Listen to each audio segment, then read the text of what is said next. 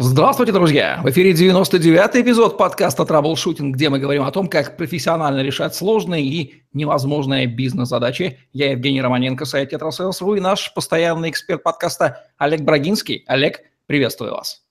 Евгений, доброго дня! Олег Брагинский, специалист номер один по troubleshooting у в России СНГ, гений эффективности по версии СМИ, основатель школы troubleshooter ов и директор бюро Брагинского – кандидат наук, доцент, автор двух учебников, 10 видеокурсов и более 750 статей. Работал в пяти государствах, руководил 190 проектами в 23 индустриях 46 стран, 20 лет проработал в компаниях Альфа Групп. Один из наиболее просматриваемых людей планеты – сети деловых контактов LinkedIn. Любой бизнес – это затраты, и затратами нужно управлять. Говорим сегодня про эффективное управление затратами, тема, которая привлекает внимание и бухгалтеров, и финансовых директоров, и топ-менеджмента, и даже собственника. Уж он-то хочет знать, куда тратятся его денежки. Олег, что понимается под затратами и управлением затратами? Давайте введем дефиниции.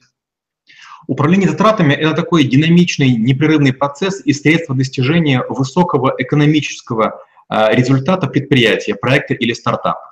Управление затратами – это не только забота о снижении это увлеченность расходами и короткий горизонт немедленного реагирования. А, управление затратами включает в себя элементы анализа эффективности вложений. Бывает необходимо больше тратить, чтобы существеннее зарабатывать. Случается, что некоторые виды прибыли не имеют смысла, так как последующие события нивелируют полученные доходы из-за необходимости поддержания запасов складских, роста штата персонала или количества жалоб, появляющихся в информационных каналах. Спасибо, что предварили вопрос. Дабы избежать превратного понимания и ассоциации управления затратами с минимизацией затрат. Наверное, неправильно будет понимать управление, как как можно меньше тратить. Тратить нужно грамотно, правильно, какие-то затраты абсолютно можно верно. повышать.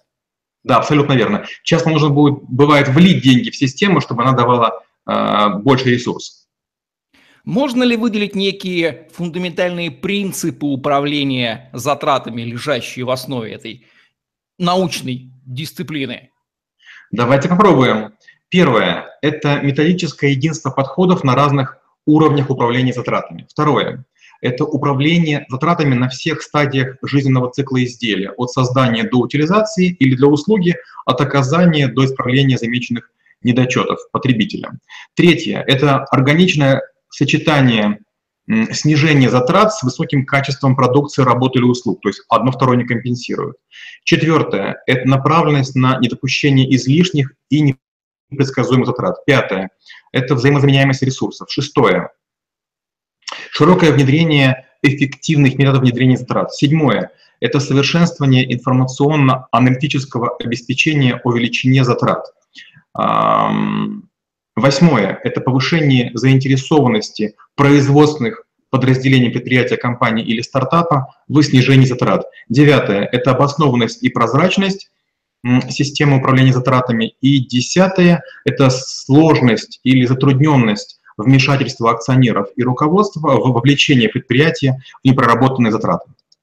Управление затратами – это рай для хладнокровных, безэмоциональных логиков, примерно таких, как мы с вами, и управление каким-то какой-то массой объектов всегда начинается, здесь я опять же лью елей, на уши, а наши с вами любимые, с типизации или классификации, статьи затрат, типы затрат, какие здесь можно выделить эти самые вот типы классификации? Их, конечно же, много. Например, основные и накладные. Основные — это непосредственно связанные с технологическим процессом изготовления продукции, выполнения работы или оказания услуг. Накладные образуются в связи с организацией, обслуживанием производства и управлением им. Прямые и косвенные. Прямые непосредственно относятся к виду продукции или ее партии, косвенные нельзя отнести к чему-то конкретному, поэтому их сначала собирают на отдельном счете, потом фонтаном на всю компанию размывают. Затраты на продукт, затраты на период. В одном случае э, мы считаем себестоимость продукции, в другом случае себестоимость времени. Совокупные и удельные. Совокупные – это исчисленные на весь объем э, продукции или на какую-то партию, а удельные – на единицу продукции или какую-то дробную ее часть. Переменные и постоянные. Постоянные не зависят от объема производства, остаются неизменными в течение отчетного периода. А переменные, они возрастают или уменьшаются пропорционально деловой активности. Еще есть нормативные и фактические, альтернативные или вмененные. безвозвратные, эм, релевантные, нерелевантные, контролируемые и неконтролируемые. То есть их типизация бесконечна. Если говорить по словосочетанию оптимизация затрат, лежит ли здесь в основе некая, может быть, даже математическая задача на оптимизацию, или что можно сказать о том, что такое оптимальные затраты, как понять, какие это самые оптимальные затраты, как понять, что они оптимизированы, что это означает? В сухофрукте всегда есть влага. Бизнес невозможно отжать так, чтобы более ничего нельзя было бы сэкономить. А, я бы сказал так, что затраты оптимизированы, если э, для 90% совокупных расходов удалось построить формулу зависимости суммарного вклада наиболее затратных ресурсов. А, если у большинства расходов и процессов есть распорядители с KPI, которые балансируют между прибылью компании и верными затратами. Если склад динамичен, подвижен и показатели логистических отклонений нормальны. Если система бонусирования предусматривает вознаграждение персонала за обнаружение способов более эффективного использования ресурсов и устранения фабрик потерь. И, наверное, бизнес развивается, потребители довольны и конкуренты отстают. По традиции, давайте назовем пять главных ошибок в управлении затратами. Это милое дело. Сначала раздавать с барского плеча, потому что рынок или бизнес прет, а когда ситуация ухудшается, резать по-живому. Все время будьте разумно скупы, требуйте обоснования и ответственности. Второе – это слушать советы а, родных, друзей и конкурентов. Ситуация у всех разная, и нет ничего хуже, чем банальная эрудиция, бездумное копирование. Третье – это недоплачивать поставщикам, посредникам или даже персоналу.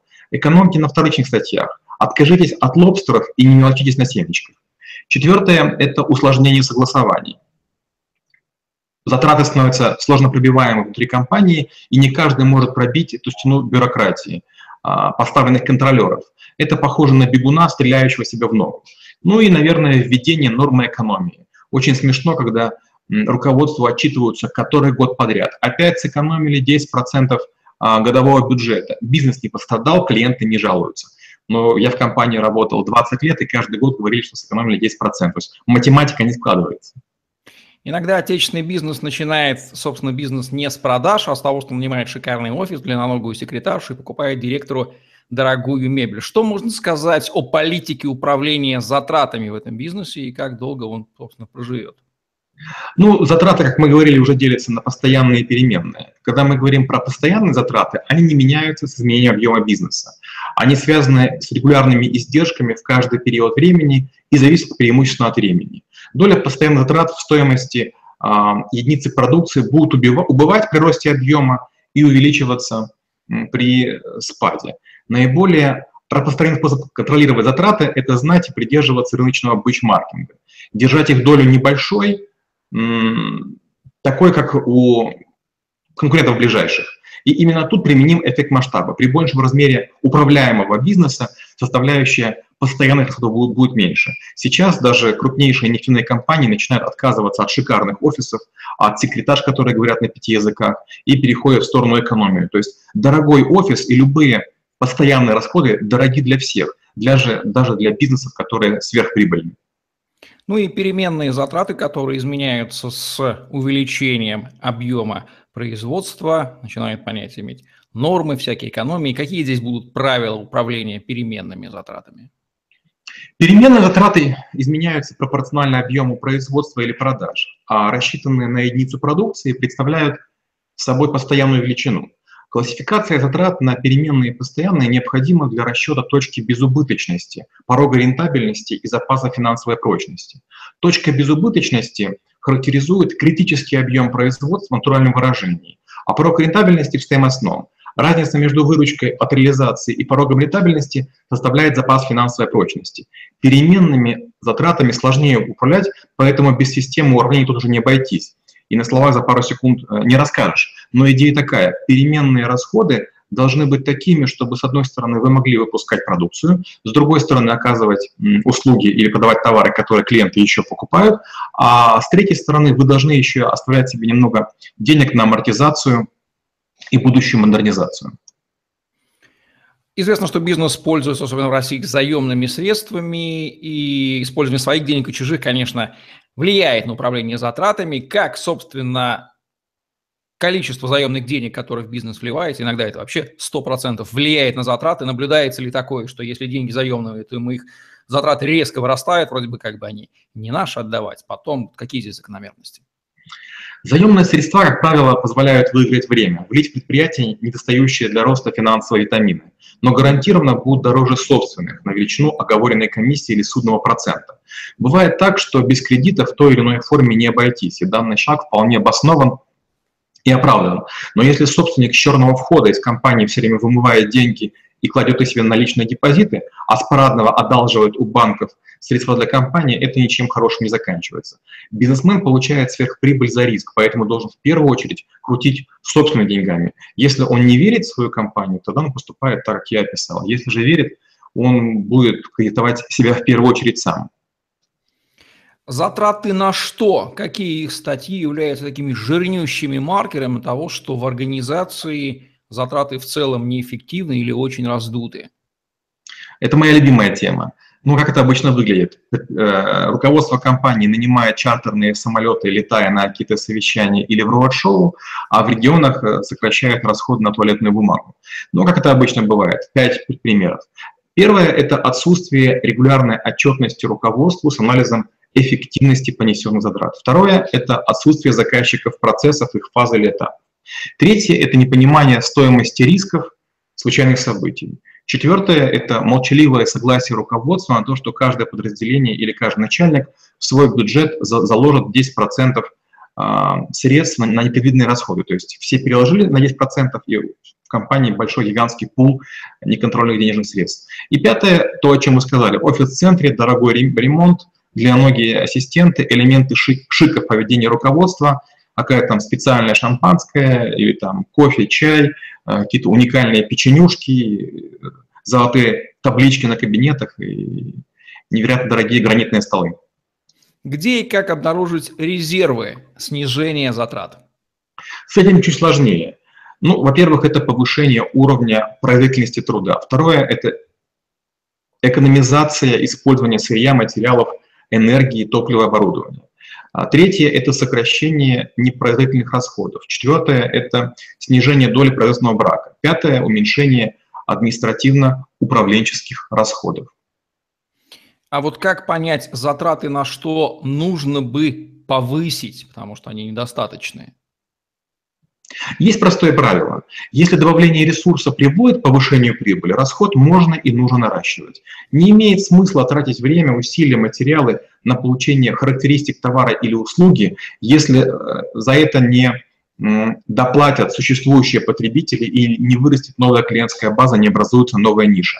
А часто, особенно стартапы, тяготеют к тому, чтобы добавлять продукту или услуге новые функции, возможности или фичи. Но если за это не платят, делать это не нужно у того или иного положения вещей с затратами всегда есть свои бенефициары, которые с пеной у рта и с кровью на пальцах его защищают. Вот главные препятствия для снижения и для повышения затрат, какие они будут, в том числе на уровне голов людей? Ну, наверное, я перечислю три. А, это статус-кво. Всем кажутся оправданные затраты, к которым они привыкли. То есть человек ездит на работу и с работы на автомобиле или на такси с водителем. Водитель в это время просиживает в комнате водителей. Естественно, шеф, если хочет, дает его другим подразделениям, но водитель просиживает, сплетничает и так далее. Такси можно вызвать, которое водило большее количество людей в одной машине, но это не делается.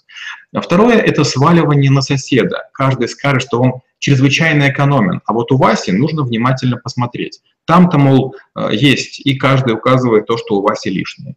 А, третье – вливанию денег будут рады те, кто получит больше ресурсов, а те, чья роль окажется недооцененной или пониженной, будут отчаянно сопротивляться по формуле «так не, не доставайся же ты никому».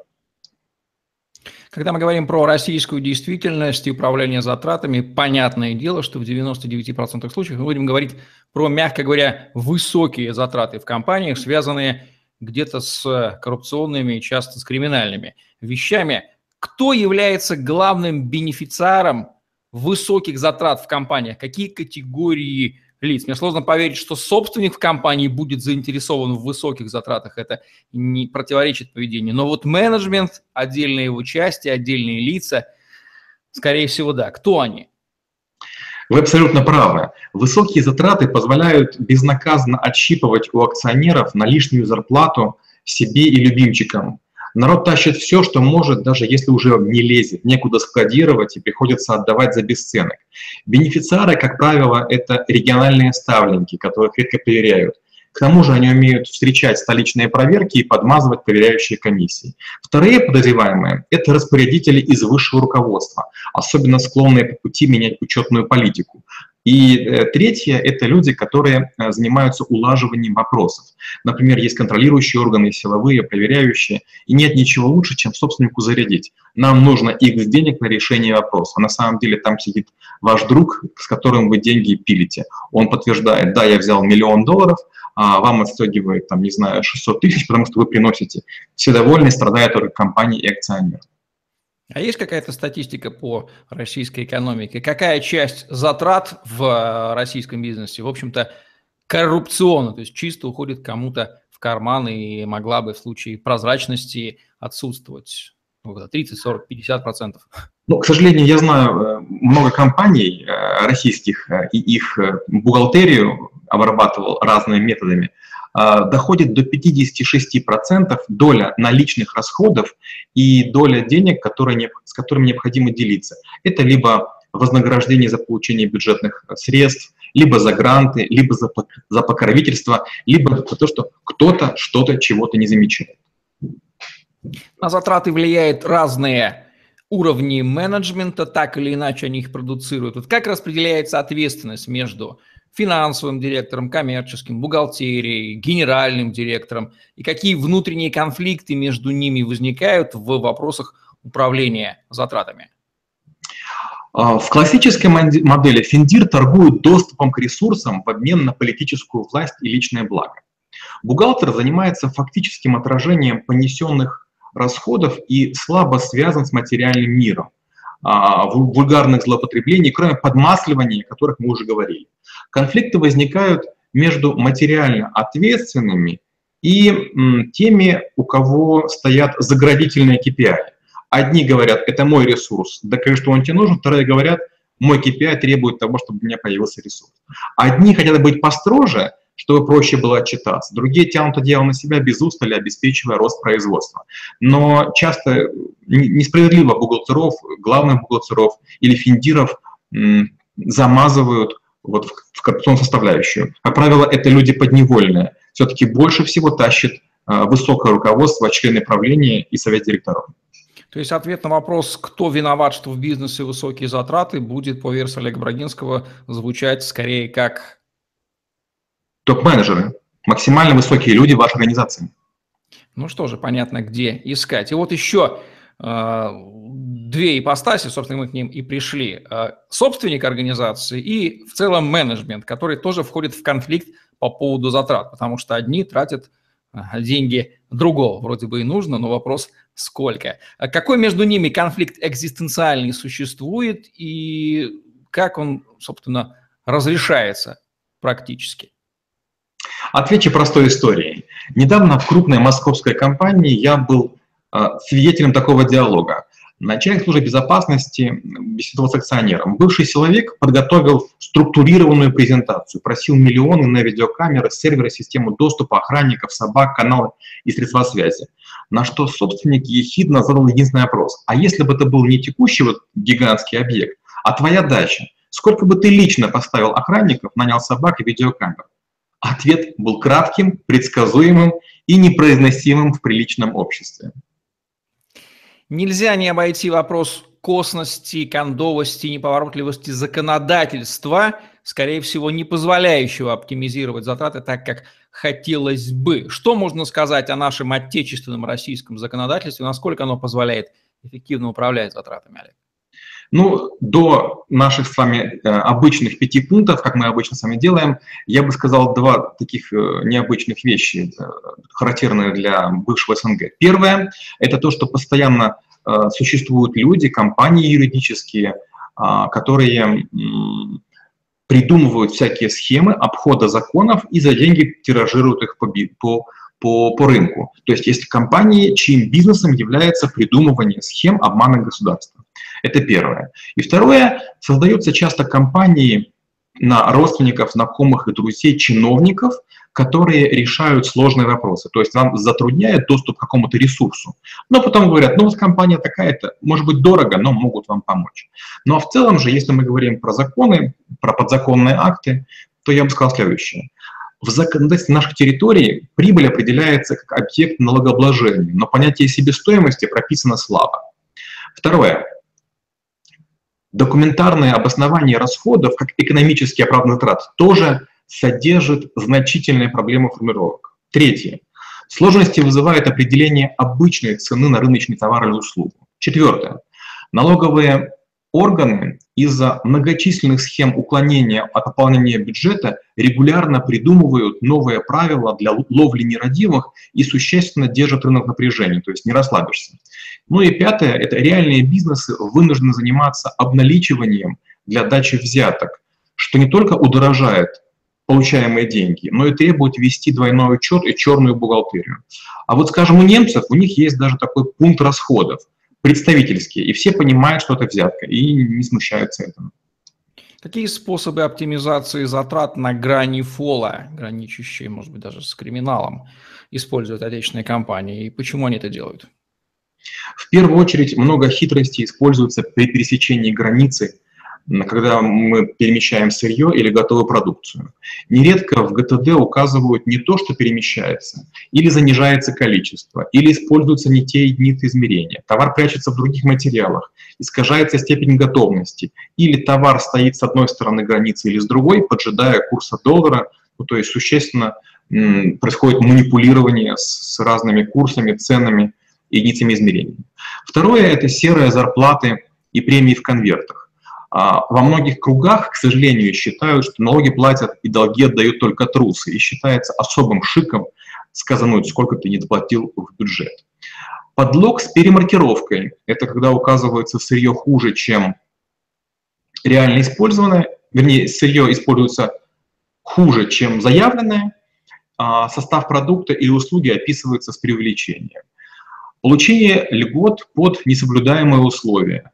Например, дотация полагается при выработке или использовании существенной доли зеленой энергии. Формальные критерии выполняются, но только для отвода глаз.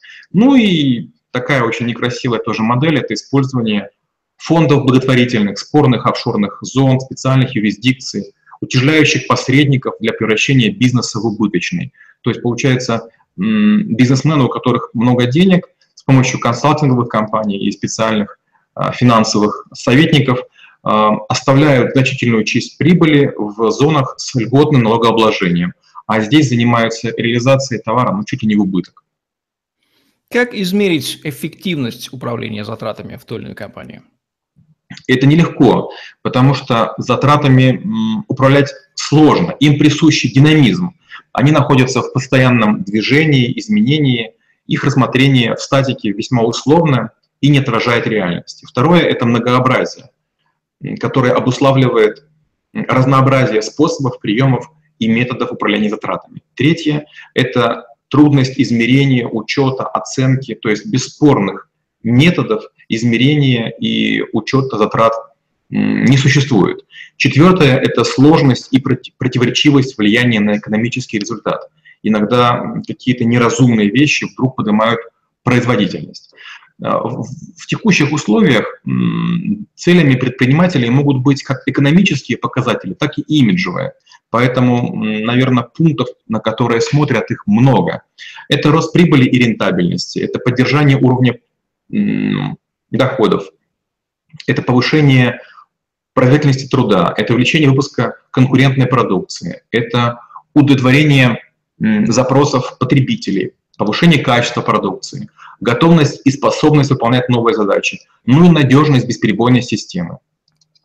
Что можно сказать о корпоративной политике управления затратами в разных странах и континентах? Америка, Азия, Европа, Россия. Американцы официально не признают взяток Индусы, наоборот, предложат все, что можно, но обманут на всех уровнях, на мелочах и в крупном. Немцы и скандинавы экономят на человека часах, а японцы на природных ресурсах и энергии. Как будут звучать главные рекомендации от Олега Брагинского относительно этой обширнейшей области по управлению затратами? Первое. Выясните, выявите, рассчитайте зависимость вложений и прибыли. Второе. Сформулируйте критерии эффективности, обоснованности расходов. Третье. Устройте ресурсную соревновательность и вовлекайте сотрудников в составление смет и проверку бюджета. Четвертое. Мотивируйте разумное планирование и поощряйте подвижность ресурсов. Пятое. Автоматизируйте процессы, повышайте их стабильность. Шестое. Подробно и часто контролируйте платежи и поступления. Седьмое. Назначьте ресурсам владельцев и распорядителей, пусть немного конфликтуют. Восьмое. Вешайте на компанию стретч. Пусть всем всего чуть-чуть не хватает, то есть устраивайте искусственный дефицит. Пятое. Позволяйте лишнее за дополнительную прибыль. И десятое, не экономьте на сотрудниках, оборудовании, сырье и клиентах. Принято критиковать российскую экономику как ресурсную, совершенно справедливо, и компании тоже, что означает, что любая проблема решается путем, а где бы нам изыскать дополнительных ресурсов или дайте нам ресурсов для ее решения. Есть э, ощущение, что это неправильный подход и можно использовать не ресурсный. Вот насколько в условиях всеобщей ресурсной болезни, поразившей страну и компании, можно использовать такие вот гениальные подходы, не изыскивать ресурсы, а наоборот, можно даже попытаться решить проблему, сэкономив дополнительно. У нас с вами есть такой навык, он называется ТРИЗ. А, и там мы говорили, что идеальный конечный результат часто достигается, когда отсутствует элемент системы, который должен его реализовать. Вот решить проблему ресурсную – не используя ресурс или не привлекая дополнительным, это, с одной стороны, высший пилотаж, с другой стороны, голубой океан, а с третьих, гарантированная конкурентоспособность.